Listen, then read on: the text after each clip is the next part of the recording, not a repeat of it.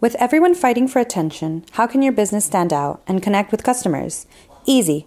Get Constant Contact. Constant Contact's award winning marketing platforms has helped millions of small businesses stand out. Stay top of mind and see big results fast. Constant Contact makes it easy to promote your business with powerful tools like email and SMS marketing, social media posting, and even events management. With Constant Contact, you'll reach new audiences, grow your customer list, and communicate more effectively to sell more, raise more, and fast track growth. Don't know much about marketing? No sweat. Constant Contact's writing assistant tools and automation features help you say the right thing at the right time, every time. Plus, you can send with confidence knowing your emails are actually reaching your customers thanks to Constant Contact's best in class 97% deliverability rate. I wish I had known about Constant Contact before, especially considering that they tackle any challenge with Constant Contact's expert live customer support. Plus, everything's backed by their 30 day money back guarantee. So get going and start growing your business today with a free trial at constantcontact.com. Just go to constantcontact.com right now. Constant Contact, helping the small stand tall. ConstantContact.com. Muy buenas noches tengan ustedes comunidad. Es octubre, octubre de relatos, y queremos llevar para ustedes muchas recopilaciones de temas que les interesen, de temas que ya hemos tocado con anterioridad, pero también notamos que nos han pedido que hablemos sobre cosas que quizás sí hemos mencionado, quizás hemos contado alguna historia, aunque no le hemos dedicado un episodio completo, y es el caso del tema del día de hoy, que tiene como elemento principal a los perros, a historias paranormales alrededor de ellos. ¿En alguna ocasión tu perro le ha ladrado algo por la noche sin que puedas ver qué? ¿Se ha quedado mirando hacia una habitación en tu casa aparentemente vacía? ¿Has notado un comportamiento extraño de un perro en una calle solitaria por la que caminas de noche al volver a casa? Puede parecerte un tema hasta tierno, el que tocaremos el día de hoy, pero confía en nosotros. No entres con confianza. Prepárate. Toma tus precauciones, apaga la luz, tapa los espejos de tu casa y déjate llevar. Estás escuchando Relatos de la Noche.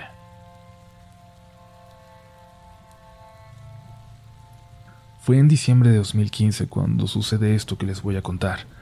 Mis abuelos tenían una casita abandonada que había sido de mi abuela en su infancia y, y cuando decidieron regresarse a la ciudad para estar cerca de todos sus hijos y sus nietos, en años en los que ya no podían viajar mucho, decidieron arreglarla, vender la suya en la capital y establecerse por acá.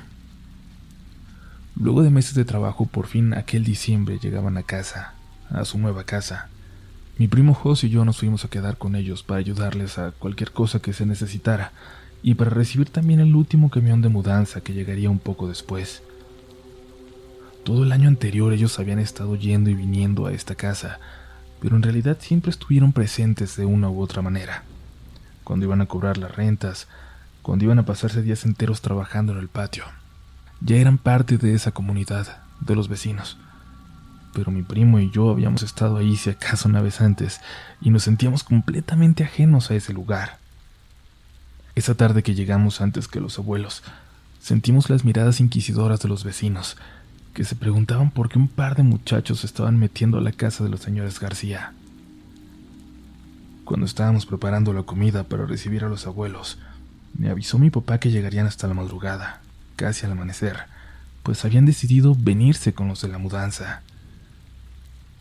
Aprovechamos Jos y yo para pasar aquella tarde extrañamente cálida tomándonos una cerveza en el patio, en ese patio amplio de aquella casa.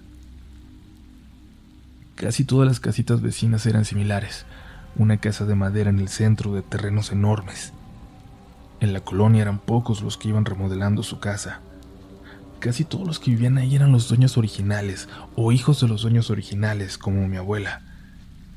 Parecía una callecita perdida en el tiempo, con otras costumbres, con otras formas de vivir. Escuchamos al perro de al lado jugando, y fue extraño porque no lo habíamos notado. Ni siquiera nos había ladrado en todo el rato que llevábamos ahí. El perro ladraba y jugaba demasiado emocionado, tanto que nos preocupó porque por momentos se escuchaba como si estuviera chillando y pensamos que quizás lo estábamos confundiendo con felicidad. Así que mejor decidimos asomarnos por arriba del cerco para checar que todo estuviera bien. Ya era de noche, pero había luna llena y pudimos ver todo con claridad. El perro corría por todo el jardín, le daba una vuelta entera y luego llegaba y se le subía a un señor, a un señor muy chaparrito, con un sombrero enorme, o que se veía enorme en él, evidentemente mucho más grande de lo que sería su medida. Le dijimos buenas noches, pero el señor solo volteó a vernos. Nos dimos cuenta de lo mal que se veía que estuviéramos ahí, asomados desde el cerco hacia su casa. Preferimos irnos a dormir, pero el perro jugó y ladró y chilló toda la noche. En la madrugada, poco antes de amanecer, llegaron los abuelos. Ayudamos a bajar las cosas y antes de que pudiéramos pensar en volver a dormirnos, la abuela ya nos estaba preparando el desayuno. El abuelo salió. Dijo que iba a hablar con un vecino por un asunto pendiente. Cuando regresó, lo hizo al lado de un perro casi muerto de hambre al que se le notaban las costillas. Dijo que ahora iba a vivir con ellos. Cuando salimos y lo vimos bien, nos dimos cuenta de que era el perro de enseguida, pero en la noche, en el movimiento, no habíamos notado las condiciones en las que estaba. Parecía como si hubiera estado abandonado. ¿Y este perro, abuelito? Le preguntamos. Se le murió su dueño de toda la vida. La gente de la calle lo ha querido alimentar, pero el pobre no se deja. Pareciera que se quería ir con él.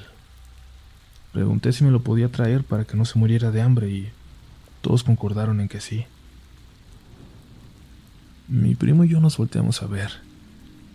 Le preguntamos si era de la casa de enseguida y nos dijo que sí. Les platicamos lo que vimos. Les describimos al señor del sombrero. Te lo dije, le dijo mi abuela a mi abuelo. Te dije que aquí anda todavía, que por eso el perrito no se iba de ahí. Aún hoy, capitán, el perro, se sigue cruzando ciertas noches y se le escucha juguetear allí en la casa de enseguida, aunque ya vive una familia ahí. Esa familia dice escuchar que esas noches en las que capitán salta a su casa, unos pasos, unos pasos humanos, recorren los viejos pisos de madera. Aunque no han visto nada, ellos no ven lo que el perro seguramente ve esas noches de luna llena. Quizás alguien vaya a burlarse de lo que voy a relatar a continuación, pero la verdad es que no me importa. Es una experiencia muy extraña y por más insignificante que les pueda parecer, esto es lo que me ha hecho creer en lo paranormal, en que hay muchas más cosas en este mundo de las que podemos explicar. A los 18 años me fui de mi casa para estudiar con mis tíos en Monterrey. En ese entonces mis padres adoptaron a un perrito, César, quizás para no sentir la soledad repentina. Yo iba al menos un fin de semana al mes a mi casa, y la verdad es que César era un gran cachorro, un perrito muy travieso que rompió todas mis cosas porque por alguna razón lo dejaban entrar a mi cuarto, pero con él era imposible enojarse. Cuando yo me quedaba en mi casa se la pasaba rascando la puerta de mi cuarto como enojado, como reclamándome porque le quitaba su espacio, porque ya era su espacio hasta cuando se enojaba, siempre pareció tener una conexión especial conmigo, verdaderamente como si fuera mi hermano. Me amaba desde cachorrito, aunque yo rara vez lo veía. Y se hizo el perro más cercano a mí, incluso más que los dos que tuve de niño, con los que sí vivía. Me seguía a todas partes ignorando a mis padres cuando yo estaba en la casa, al punto de que cuando iba de visita y caminaba a las casas de mis amigos, él se iba caminando a mi lado. Era parte de una camada de perritos rescatada de un baldío, pero parecía que fuera el perro mejor entrenado del mundo. Una madrugada César me despertó rascando en la puerta, desesperado como cuando era cachorrito. Sin pensarlo me levanté para abrirle y sentí como brincó hacia la cama. Me levanté con los ojos cerrados y solo sentí cómo pasó por entre mis pies y se subió a la cama de un salto pero entonces abrí los ojos y me di cuenta de que estaba en Monterrey, en casa de mis tíos, y entendí que estaba soñando y, bueno, Además lo había sentido pasar entre mis pies como cuando era cachorrito y no como el perro enorme en que se había convertido. Estaba soñando nada más, pero ya no pude dormir. Estuve en vela el resto de la noche hasta que calculé que era hora de que despertara mi mamá. Le hablé por teléfono. Le pregunté si todo estaba bien y respondió que sí. Le pregunté específicamente por César y dijo que estaba fuera. Le pregunté una vez más si todo estaba bien y se le quebró la voz. Queríamos decirte ya que vinieras. No queríamos que fuera por teléfono. César había muerto el día anterior. Tenía semanas enfermo y por más que intentaron, no lograron ayudarlo.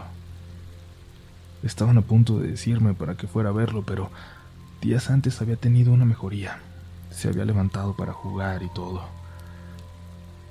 Aquella tarde anterior se levantó y se acostó en ese rincón del jardín, junto a la mesa donde yo me sentaba. Se recostó al sol y se quedó dormido. Por última vez. Mis papás no se atrevían a decirme. Yo no entiendo. No puedo explicar lo que pasó aquella noche. ¿Quién rascó en la puerta? ¿Qué fue lo que pasó por mis pies y saltó a mi cama? Pero cada que lo pienso, lo recuerdo menos como un sueño. Cada vez lo tengo más claro.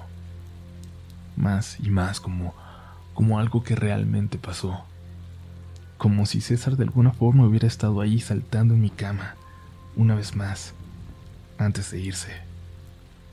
When are you an American Express member? When you travel with the American Express Platinum Card and have access to Centurion lounges at over 40 locations worldwide, you're a member. When your American Express Platinum Card gets you seated at exclusive tables at renowned restaurants through global dining access by Resi, you're a member. When you arrive at live events through dedicated American Express card member entrances at select venues, yeah, you're a member. That's the powerful backing of American Express. Learn more at americanexpress.com slash with Amex. Seguimos con este episodio comunidad y por ahora tocamos historias que lo más seguro es que no les van a incomodar, que no les van a asustar. Y esto es porque hemos dejado lo aterrador para el final. Antes de pasar a lo que sigue, les recordamos que nos sigan en nuestras redes sociales. Estamos en todas las que tú utilices como RDLN oficial y será un placer platicar contigo por allá en Instagram, en Twitter, hasta en TikTok y en cualquiera que aparezca.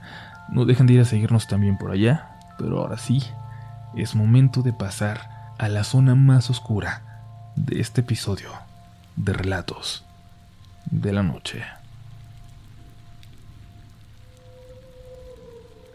Cuando la casa de mi mamá tuvo daños estructurales, le conseguimos un departamento pequeño, cerca de mi trabajo, en una unidad habitacional. Toda la gente del lugar a la que conocimos fue muy amable en todo el año que mi mamá vivió ahí. Todos con excepción de la señora que vivía justo en el departamento de al lado, con el que compartía la pared de la sala y la cocina. Nunca la veía, pero las pocas veces que mi mamá llegó a ver su puerta abierta, le daba la impresión de que aquella señora era... de que no era buena persona. Podía sentir algo malo en su mirada, en su departamento. Yo, por mi parte, cuando visitaba a mi mamá, me molestaba por el escándalo permanente del perro de la señora. Corría de un lado a otro en la casa y ladraba. Su ladrido era profundo y fuerte y atravesaba nuestra pared sin problema alguno. Cuando, ya harto, le tocaba en la pared para decirle que se callara, escuchaba como el perro me gruñía. No sabía todavía de qué raza era, pero solo por la potencia y gravedad de sus ladridos, de su gruñir, sabía que no era un perro el que me gustaría encontrarme en el pasillo. Fue precisamente en octubre cuando, una noche en que me quedé hasta tarde con mi mamá, escuchamos a la señora de al lado toser de una forma poco usual como si le costara trabajo respirar.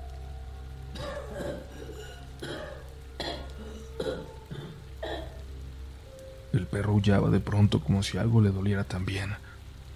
Su respiración era agitada y escuchábamos que corría de un lado a otro de la habitación. Fue tal el sonido y el escándalo y las cosas cayendo que nos preocupamos y salimos para tocarle a la señora a su puerta y asegurarnos de que todo estuviera bien. Por el escándalo se acercó también la vecina de abajo, del cuarto piso. Tocamos y tocamos y no recibimos respuesta, por lo que hablamos emergencias para asegurarnos de que la señora estuviera bien. Se va a morir la bruja. Escuché que dijo un niño vecino, uno de tantos que se habían arremolinado en esa puerta cuando por fin llegaron los paramédicos y un bombero que los ayudó a entrar. Entraron y se dieron cuenta de que la señora estaba muy mal. Se la llevaron, pero no alcanzó a llegar al hospital. Lo extraño, lo verdaderamente extraño, es que no había nadie más en el departamento, ni rastro de ese perro, de esa bestia que podíamos escuchar nosotros y los demás vecinos. Y era más que obvio que no podía haber escapado por esa ventana, no sin haber muerto por la caída de cinco pisos. Esa noche, incluso antes de que supiéramos que había muerto la vecina, no solo nosotros, sino todos en esa unidad, escuchamos a lo lejos los aullidos de aquel animal, o lo que fuera, que había habitado junto a la señora ese departamento.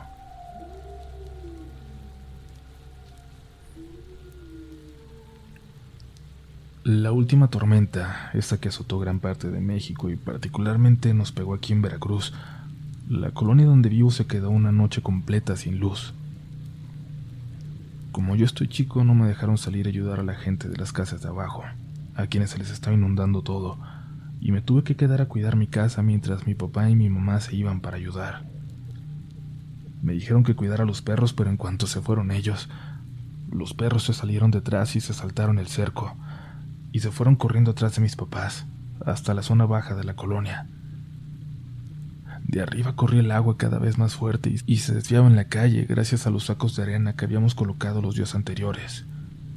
Con la lluvia y sin luz, estaba completamente oscuro. No se veía nada. Yo solo sentía el agua en la cara y escuchaba la corriente arreciar por la calle. A mis espaldas, escuché que uno de mis perros se metía a la casa buscando refugio. Me alegré de que no todos se hubieran ido. A estas alturas tenía miedo de que se los llevara la corriente y que mis papás ni siquiera se hubieran dado cuenta de que iban atrás.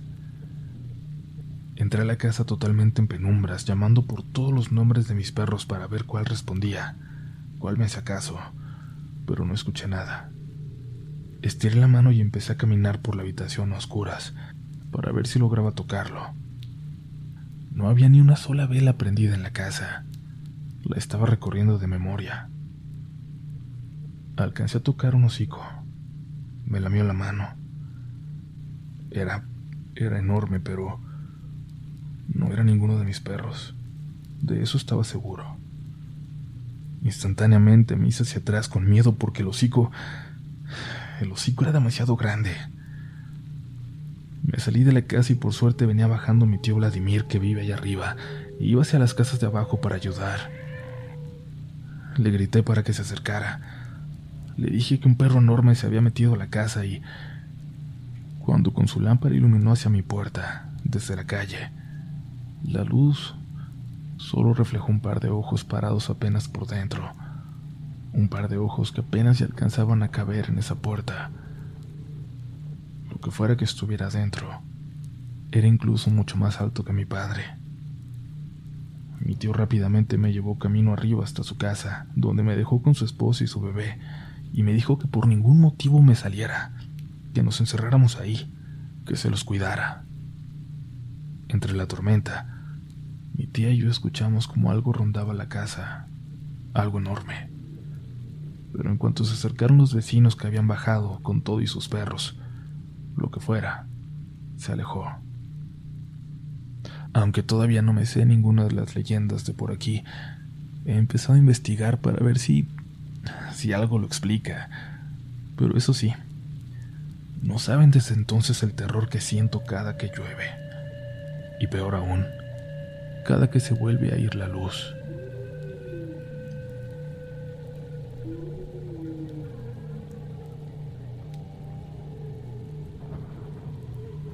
Gente, pero antes de que pasen al siguiente relato, eh, como ya escucharon seguramente en el intro, tuvimos la oportunidad de platicar con Ana de la Reguera y por aquí le dejamos un poquito de lo que nos contó sobre su nuevo proyecto en podcast que se llama Crónicas Oscuras. ¿Crees en lo paranormal en alguna forma? ¿Crees en fantasmas? Y si es así, ¿alguna vez has tenido alguna experiencia inexplicable? Eh, ¿Cómo te puedo explicar? O sea, si tú, me, si tú me dices que viste algo paranormal, yo te voy a creer. No lo siento que es algo que estás loco, que es imposible. A mí no me ha pasado, por eso no creo en ello, porque no lo he vivido. Pero yo creo que, pues, uno muere y qué pasa después de la muerte, qué le pasa al alma, qué le pasa al espíritu. O sea, ¿por qué no, por qué no a lo mejor nos convertimos en otra cosa? A lo mejor sí, en seres que están aquí en otra dimensión. Sí siento que el ser humano es muy egocentrista pensando en que somos los únicos en el planeta y, es, y de que aquí termina todo, ¿no? O sea, yo creo que las cosas se transforman, evolucionan y me encantaría que se me pareciera un fantasma, o sería feliz, o aliens, o cosas así, se me haría muy cool. Em, yo sí creo que una vez vi un, un ovni en, en Cocoyoc con un, con un amigo, este, o sea, nosotros lo vimos y fue así que, ¿qué es esto? Y empezó a ladrar todos los animales y los perros y fuimos a despertar al papá, bueno, era el papá de mi novio en ese momento y fue de que vimos, acabamos de ver un ovni. Pero bueno, a lo mejor no era un ovni, yo no puedo asegurar porque pues no, me, no se llegaron a presentar, pudo haber sido otra cosa, pero bueno, pues en mi, en mi experiencia yo, yo, yo pienso que vi un ovni y pues no sé si, no sé si eso sea cierto o no, ¿no? A grandes rasgos, sin spoilers, ¿de qué va eh, La Reina Oscura? Es la historia de, de, de una cárcel en Netza, eh, en Nezahualcóyotl, donde pues yo, yo ahí estoy, mi personaje se llama Rocío y donde de pronto pues nos enteramos que hay vampiros dentro de este reclusorio, ¿no? Y que están pues cometiendo muchos asesinatos y este además pues vienen como de muchas muchas muchas de esas historias vienen de leyendas de terror mexicanas que se combinan con esta historia, entonces ah, es más o menos por ahí. Hola, soy Ana de la Reguera y estás escuchando Relatos de la Noche. It is Ryan here, and I have a question for you. What do you do when you win? Like, are you a fist pumper? A woohooer, a hand clapper, a high fiver. I kind of like the high five, but if you want to hone in on those winning moves, check out Chumba Casino. At ChumbaCasino.com, choose from hundreds of social casino style games for your chance to redeem serious cash prizes. There are new game releases weekly, plus free daily bonuses. So don't wait. Start having the most fun ever at ChumbaCasino.com. No purchase necessary. BGW. Void were prohibited by law. See terms and conditions. 18 plus. ¿No te encantaría tener 100 dólares extra en tu bolsillo? Haz que un experto bilingüe de TurboTax declare tus impuestos para el 31 de marzo y obtén 100 dólares de vuelta al instante. Porque no importa cuáles hayan sido tus logros del año pasado, TurboTax hace que cuenten. Obtén 100 dólares de vuelta y tus impuestos con 100% de precisión. Solo con Intuit TurboTax. Debes declarar para el 31 de marzo. Crédito solo aplicable al costo de la presentación federal con TurboTax Full Service. Oferta sujeta a cambios o cancelación en cualquier momento.